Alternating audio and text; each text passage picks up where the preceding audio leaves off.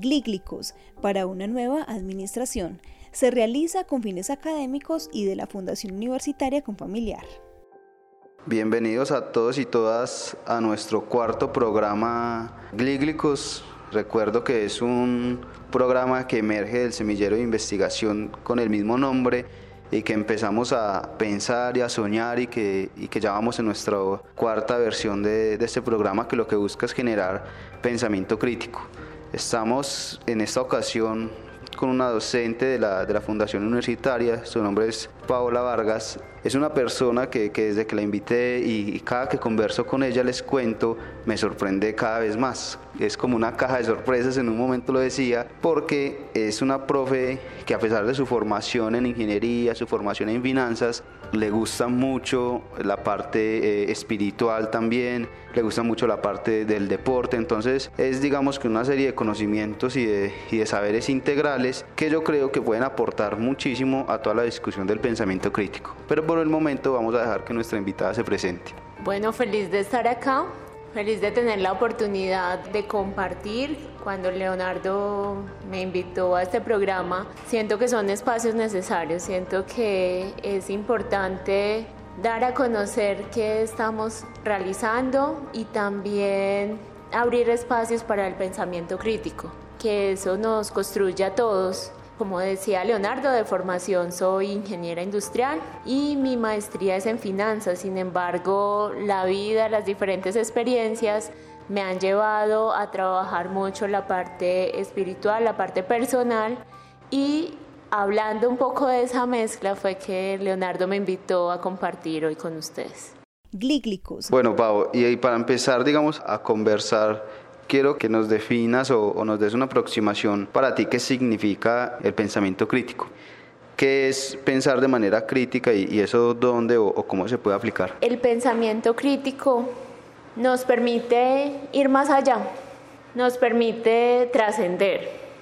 ¿En dónde lo vamos a aplicar? Lo vamos a aplicar a diario. Siento que no debe ser algo que aplique solo a la academia, sino que en nuestro diario vivir debemos emplearlo. El pensamiento crítico se vuelve necesario porque nosotros no debemos simplemente hacer lo que nos digan sin tener una razón de ser.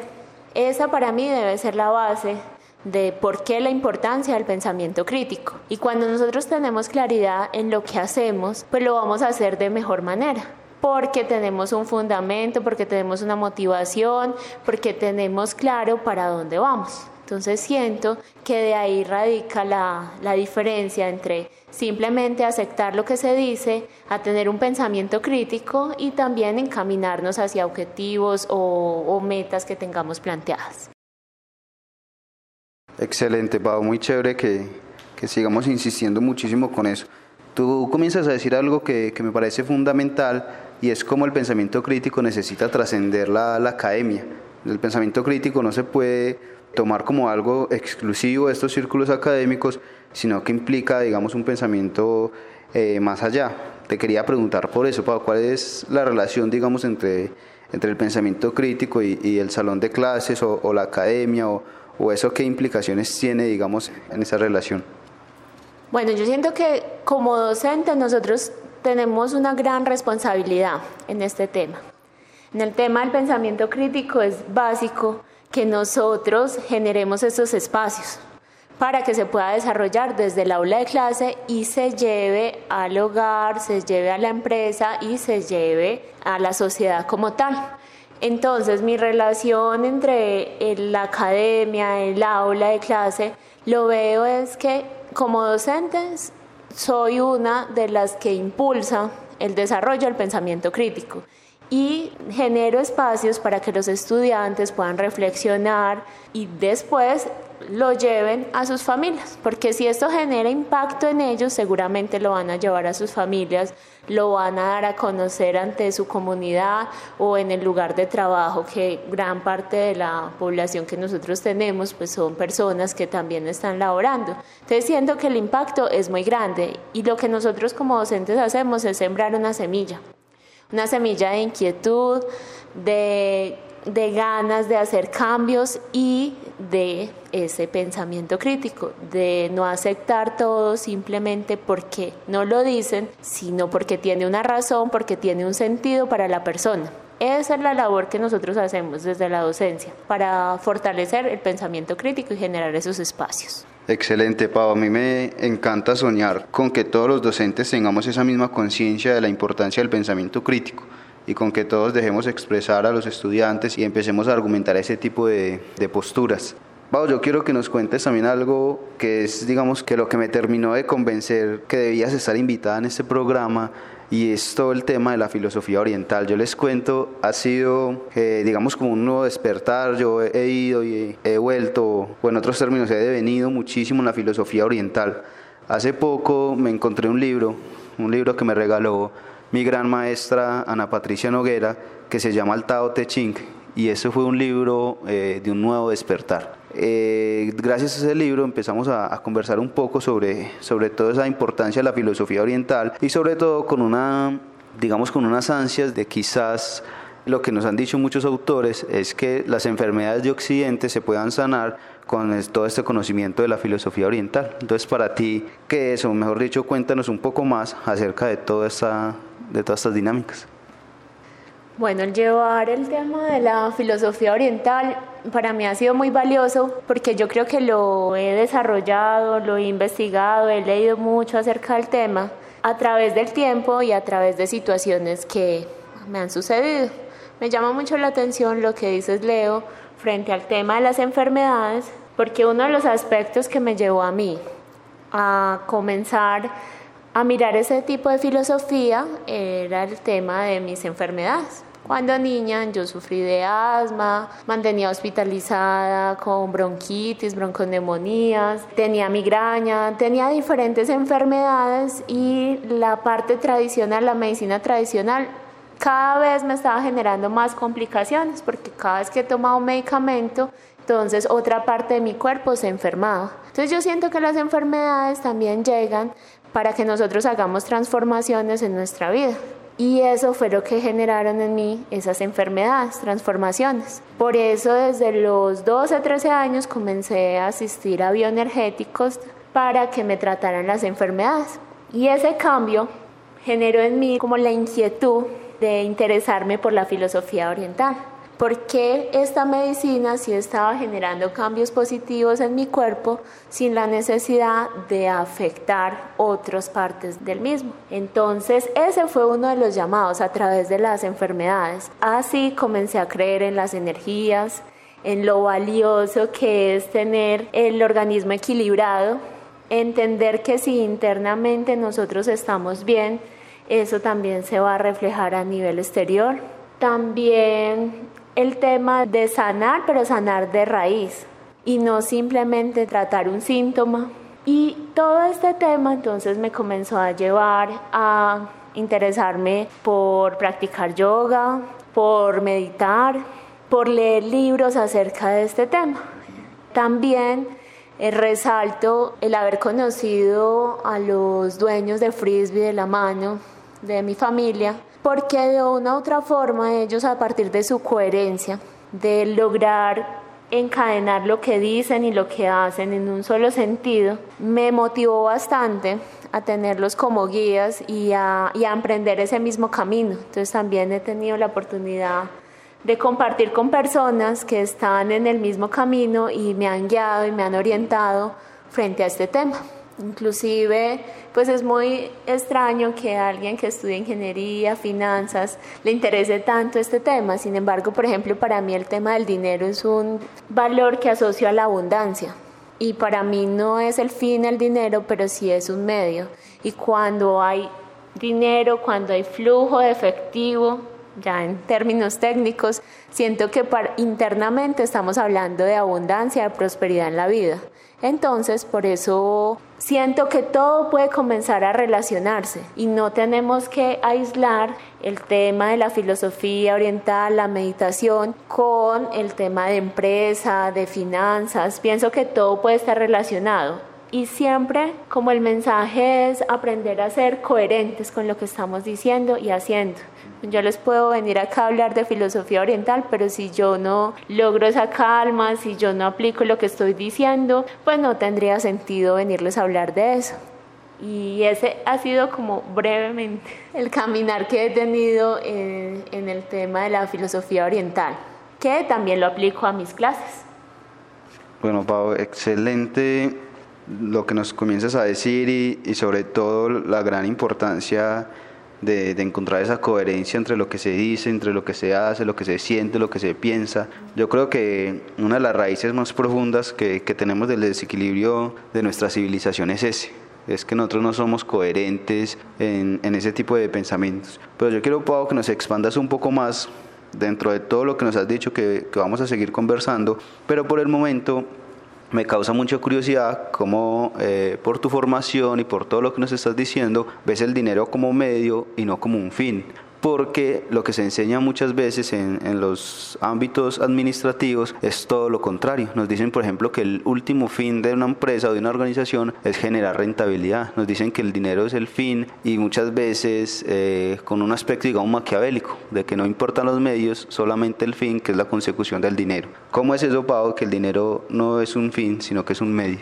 Bueno, tiene toda la razón. En muchas teorías nos enfocan a obtener mayor utilidad, a generar mayor valor económico, sin importar cómo se consigue. Sin embargo, siento yo que ese no debe ser el fin para una empresa, para una organización. Siento que el fin es un fin social.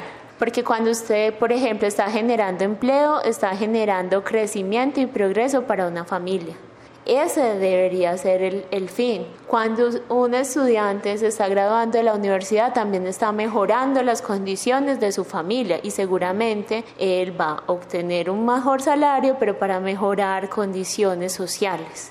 A eso es que lo enfoco. Entonces, para mí el dinero es símbolo de como les decía ahorita, de abundancia, de prosperidad. Es necesario tener el dinero, pero ese es el que nos va a llevar a conseguir los sueños que cada uno de nosotros tenemos. Y una sociedad, si quiere crecer, pues necesita eh, impulsarse más a través de medios financieros, puede ser una de las formas. Sin embargo, finalmente, ¿qué queremos? Queremos una familia sólida, personas que no aguanten hambre, niños que puedan ir a la escuela. Ese debe ser el fin de toda empresa y siento que cuando el fin es el dinero, me voy a retomar las crisis financieras, económicas que han ocurrido, crisis mundiales como la del 29, 1929, la de 2008.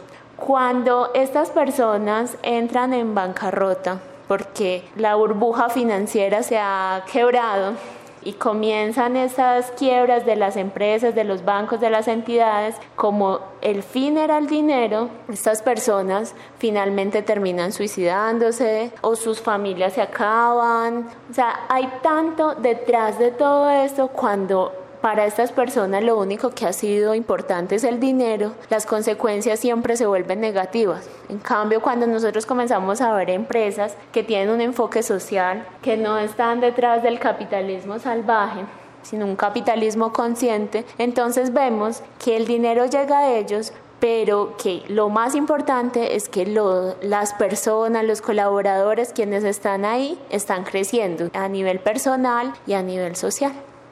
Muy chévere, Pau, me hace recordar hace poco en otros espacios conversábamos acerca de, del gran ejemplo, que además es un ejemplo nuestro, que además hay que darle, digamos, como mucho más espacio para escuchar, que es el tema del capitalismo consciente de, de Alfredo Hoyos. Eso es muy, muy importante.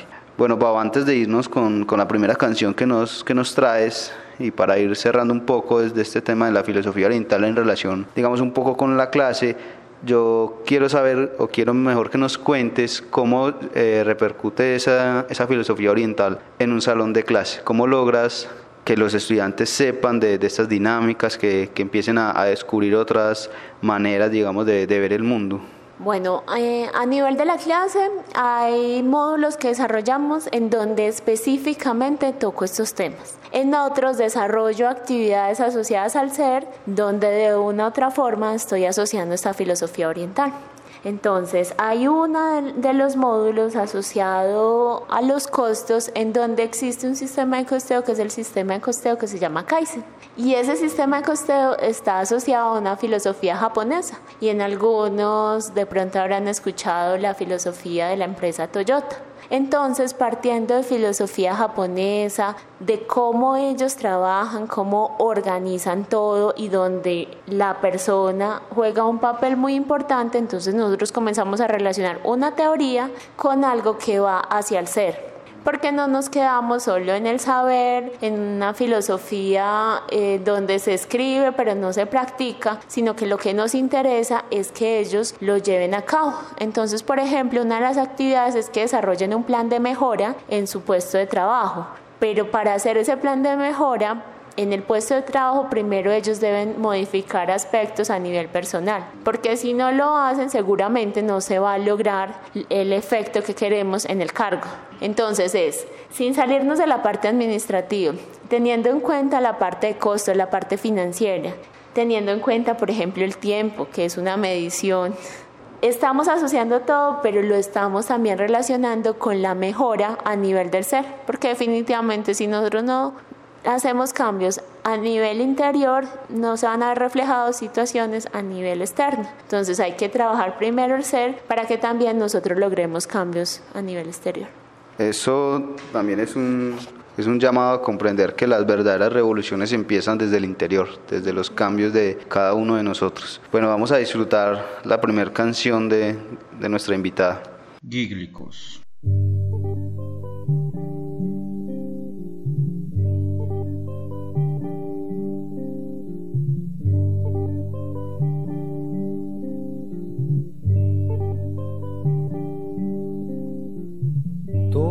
Pasa y todo queda, pero lo nuestro es pasar, pasar haciendo caminos, caminos sobre la mar. Nunca perseguí la gloria, ni dejar en la memoria de los hombres mi canción. Yo amo los mundos sutiles ingrávidos y gentiles como pompas de jabón. Me gusta verlos pintarse de sol y grana volar bajo el cielo azul, temblar súbitamente y quebrarse. Nunca perseguí la gloria Caminante, son tus huellas el camino y nada más. Caminante, no hay camino, se hace camino al andar. Al andar se hace camino y al volver la vista atrás se ve la senda que nunca se ha de volver a pisar. Caminante, no hay camino, sino estelas en la mar.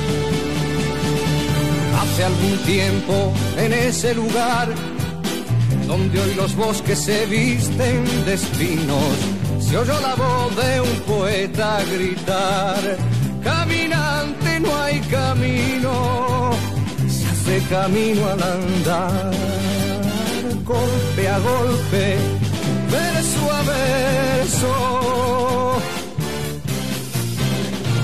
Murió el poeta lejos del hogar cubre el polvo de un país vecino. Al alejarse le vieron llorar. Caminante no hay camino, se hace camino al andar. Golpe a golpe, verso a verso. Cuando el jilguero no puede cantar, cuando el poeta es un peregrino cuando de nada nos sirve rezar.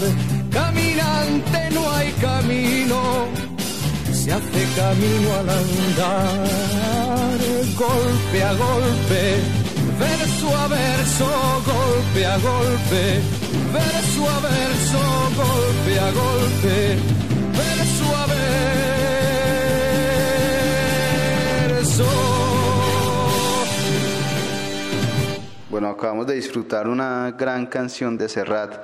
Quisiera saber, Pau, por qué la, la traes a colación. ¿Qué significa esa canción para ti? Bueno, para mí esa canción es darle otra mirada a la vida, aprender a valorar lo simple de la vida, porque estamos con un afán todo el tiempo y me incluyo.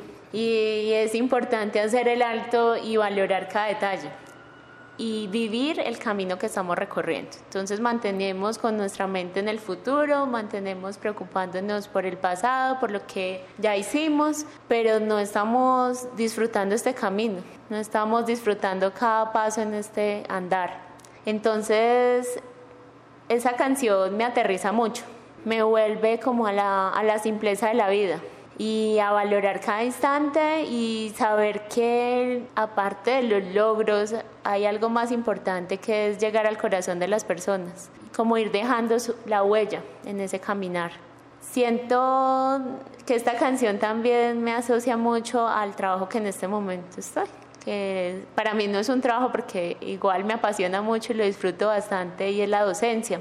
Hace dos años estaba otra vez trabajando en la empresa privada en otro cargo muy diferente aplicando mi profesión de ingeniera industrial. Eh, sin embargo, yo sentí el llamado a volver a, a, ser docente, a algo que me apasiona, a poder llegar al corazón de las personas, porque siento que eso es parte de la labor que hacemos nosotros como docentes. Entonces esa canción también me, me devuelve a eso, a recordar que debemos hacer lo que nos gusta, a ir desarrollando nuestro camino y si esto es lo que nos apasiona, tener la oportunidad de estar ahí y movernos sin temor, movernos hacia lo que nos apasiona.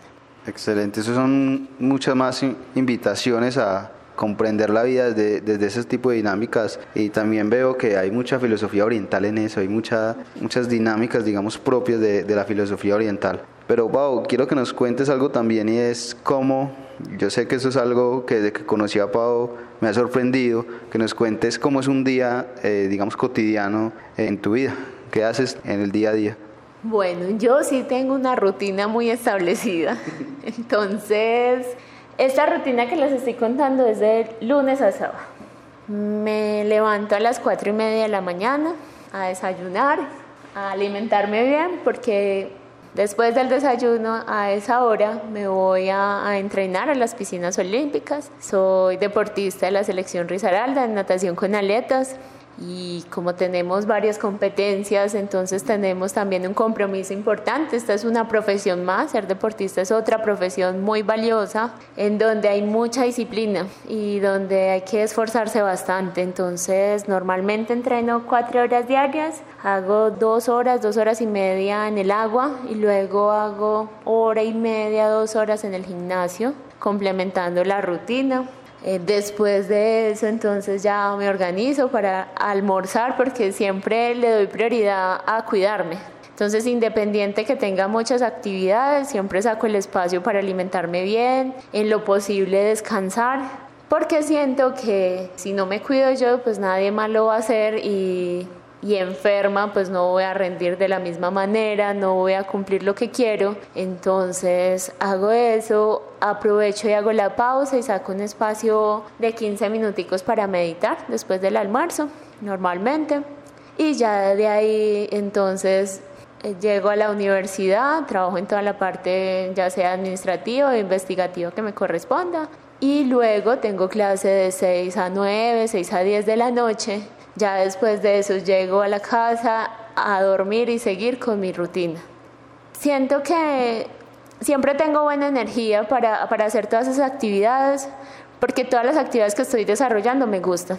Soy deportista de alto rendimiento porque es lo que quiero hacer, soy docente porque también es lo que quiero hacer y tengo un propósito de vida allí. Entonces, la energía siempre está, pero como les digo, también es cuidarse, cuidarse a nivel físico y cuidar también los pensamientos, porque esos también nos enferman bastante. El estrés, el pensar de manera negativa, muchas veces no creemos en eso y sentimos que es un tema de superación personal y que no es cierto, pero realmente yo he notado el cambio cuando también cambio mis pensamientos y cambio las palabras que expreso. Eso tiene un poder muy valioso y por eso Cuido de mis palabras, cuido de mis pensamientos y cuido de mi cuerpo. Somos mente, somos corazón, somos alma, somos cuerpo y todo hay que cuidarlo al tiempo. Entonces ese es el reto todos los días, tener un equilibrio en la vida y ser coherente con lo que hacemos. Muy, muy chévere, Pau, y además dentro de todo lo que dices me haces pensar en algo que ha sido también una preocupación constante y es cómo a través de la historia eh, nos han separado muchísimo esa relación que existe entre lo físico, lo mental y lo espiritual. Yo creo que uno de los daños más graves que nos han hecho a la civilización occidental es esa separación. Entonces uno se siente mal del cuerpo y va a instituciones de medicina, digamos medicina occidental o medicina tradicional, se siente mal de la mente y muchas veces tratamos de ignorarlo, tratamos de guardarlo, no, no lo comunicamos o si lo comunicamos vamos a otra institución totalmente distinta y quizás de lo espiritual muchas veces ni nos demos cuenta de qué tan grave o qué tan enfermos estamos. Entonces, ¿cómo lograr esa, esa coherencia que nos empiezas a decir entre lo, entre lo físico, lo mental, lo espiritual y, y esas dinámicas, porque también otra cosa que pasa que me preocupa mucho es que a veces las personas o no conocen o no creen en eso, o peor, eh, digamos que, lo ignoran o lo ven como algo muy lejano, como algo imposible, como algo difícil de lograr. Entonces, ¿cómo logras esa coherencia para entre lo físico, entre lo mental y lo espiritual? Bueno, primero yo siento que eso es un reto todos los días. O todos los días que me levanto, frente a todas las acciones que suceden, siempre va a ser un reto ser coherente. Es bastante complejo. Pero lo que he logrado es ser consciente de esa importancia. Y eso es lo que me lleva a tomar acciones cuando siento que me desvío del camino, cuando siento que me enfoco solo en el cuerpo cuando siento que la mente me está ganando en pensamientos negativos, en dificultades. Entonces, eso es lo primero, es el llamado a la conciencia. Yo siento que se viene desarrollando un cambio en el mundo, mayor interés por, por, estos temas, por los impactos que se generan a nivel ambiental, a nivel social. Yo siento que sí hay cambios, pero parte de lo que debemos hacer es seguir hablándolo, seguir compartiéndolo y que esa semillita se vaya sembrando en quienes todavía no les ha interesado este tema, quizás porque también tienen miedos y porque es muy complejo detenerse, entrar en silencio y observarse. La verdad genera bastante miedo porque a partir de eso surgen muchas cosas, muchas cosas que de pronto tenemos guardadas, muchos sentimientos y nos da miedo explorarlos muchas situaciones que de pronto pasaron en nuestra infancia y que nos afectaron y preferimos taparlas a trabajar ese ser. Entonces, el llamado es ese, que rompamos el miedo. El miedo es lo contrario al amor. Y yo siento que acá lo que debe reinar es el tema del amor y el amor por nosotros y por la sociedad en la que estamos, por todas las personas que nos rodean y sí, es eso, dejemos el miedo, comencemos a hablar del tema. Yo sé que, que se van a seguir generando estos cambios, estos cambios de conciencia. Muy chévere, Pau, muy, muy profundo y muy bacano todo eso. De hecho, yo creo que esa es una de las principales razones por la cual creemos tanto en la docencia, por creer en esos cambios posibles y, y en cada día lograrlo, lograrlo más. Pero para ir cerrando, digamos, como esta segunda sesión, yo sé que hay muchos temas, digamos, que se quedan en, en el tintero, digámoslo así, pero quiero que nos cuentes, además del deporte y además de la docencia, ¿has pensado en, en algo más que sigue más allá del deporte y la docencia? Yo siento que la, la, docencia siempre estará allí, independiente pues de pronto del cargo que se ocupe, uno siempre quiere ser como un maestro, acompañando, facilitando procesos de vida más allá de la teoría que usted está enseñando en ese momento, usted lo que está es facilitando un proceso de vida como docente. En el tema del deporte, pues sí vienen cambios porque voy a dejar de ser deportista de alto rendimiento. Obviamente el deporte seguirá allí. Eh, ya tengo una rutina que la he trabajado toda mi vida y no voy a dejar de hacer deporte ahora. Sin embargo, ya mi objetivo es mirar otro tipo de deportes, ya no a nivel competitivo, y también quiero explorar el tema del arte y la música. Entonces, puntualmente me gustaría mucho aprender a tocar piano, porque a raíz del deporte de alto rendimiento, pues mis tiempos son muy limitados para poder explorar otras actividades, pero siento que el arte, la música, la culinaria es muy valioso y nutre mucho. Entonces uno no debería estar centrado solo en una línea, sino aprender de todo un poco. Yo siento que eso nos enriquece y tenemos la capacidad de desarrollar nuestras capacidades. Y eso he aprendido a lo largo del tiempo, que lo que uno se propone con disciplina lo logra. Así en, su momento no tenga el talento musical, espero dentro de poco contarles que aprendí a tocar piano. Yo también espero lo mismo, Pau. Vamos a disfrutar de la, de la segunda canción que, que nos trajo nuestra invitada.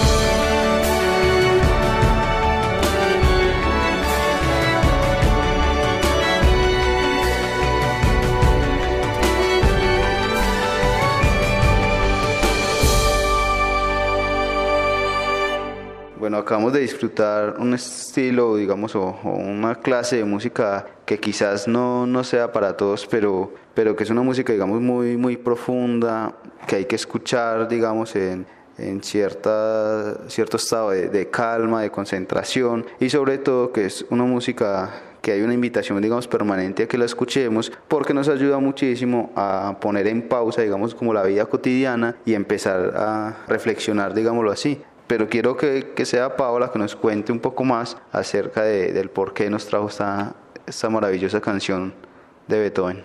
Bueno, Los Cinco Secretos de Beethoven es una canción que a mí me hace vibrar, que me llega al corazón y realmente no hay una explicación lógica, simplemente lo siento.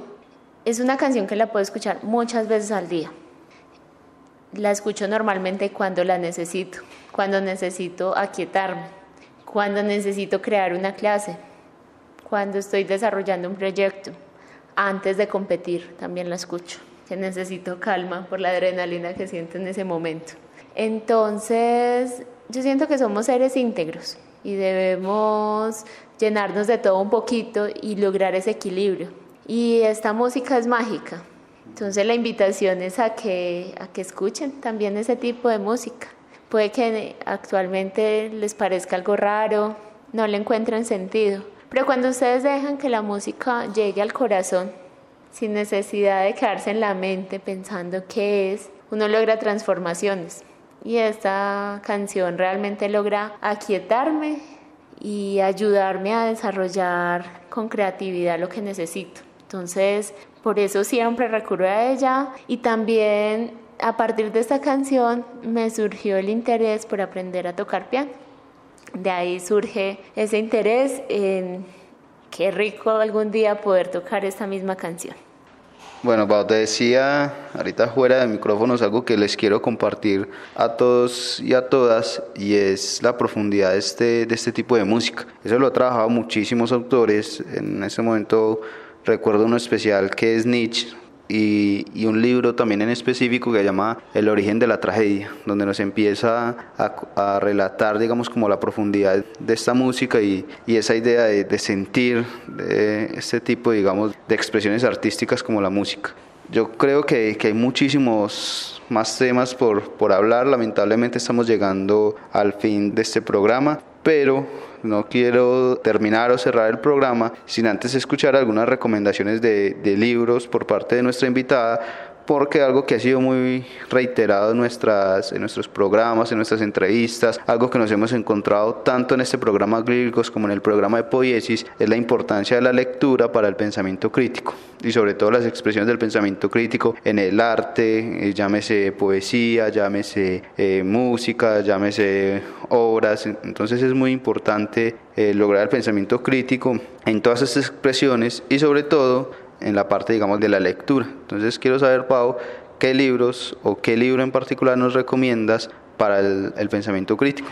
Bueno, primero me llama mucho la atención lo que dice Leo porque realmente cuando leemos abrimos nuestra mente, dejamos volar nuestra imaginación, dejamos desarrollar nuestro pensamiento. Cuando estamos simplemente sentados viendo televisión, toda esa información llega, pero no permitimos esa creación, ese pensamiento crítico como lo menciono. Hoy les quiero recomendar el libro de la alegría. Es un libro que, resalto porque deja a un lado el tema de las religiones. El tema de las religiones que a veces nos dividen, nos hace pensar que somos diferentes. Cuando en el fondo todos somos iguales, cuando en el fondo lo que busca cada religión va encaminado hacia lo mismo y donde realmente nos deberíamos enfocar en el tema espiritual. Entonces, este libro es muy llamativo porque vemos un encuentro entre Dalai Lama, donde estamos hablando del budismo, con Desmond Tutu, donde estamos hablando del catolicismo. Entonces, como dos líderes importantes, tanto a nivel religioso como a nivel social, logran encontrarse, divertirse, tener unas charlas muy agradables asociados a temas que van más allá de una religión de una religión que tiende a dividirnos y a entender la simpleza de la vida, a entender que nos complicamos mucho. Y estos líderes nos llevan a, aterrizar un poquito y a entender esa simpleza y la importancia de, o entender, perdón, qué es lo importante en la vida.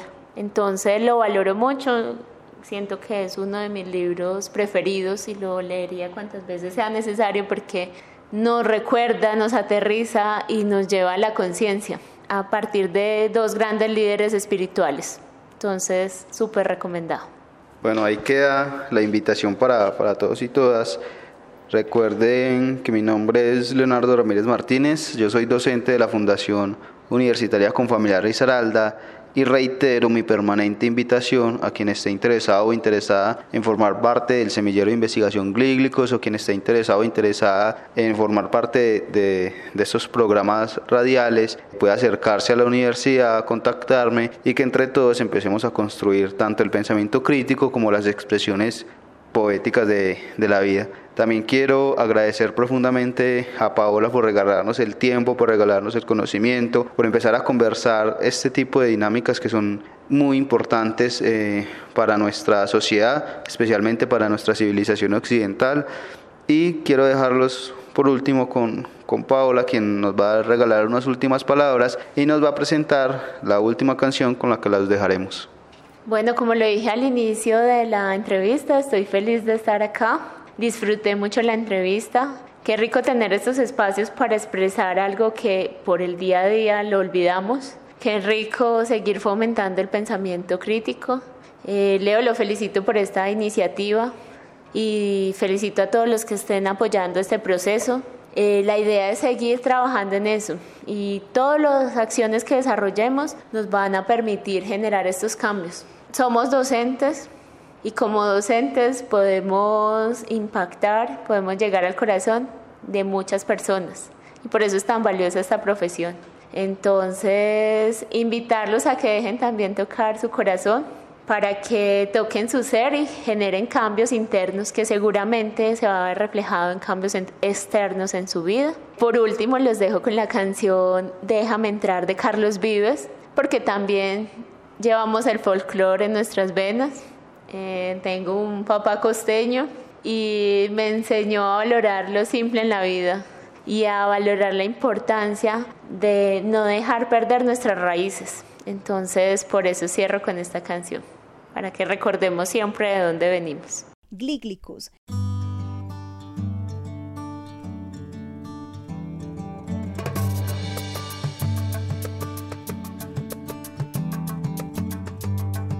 Déjame entrar en tu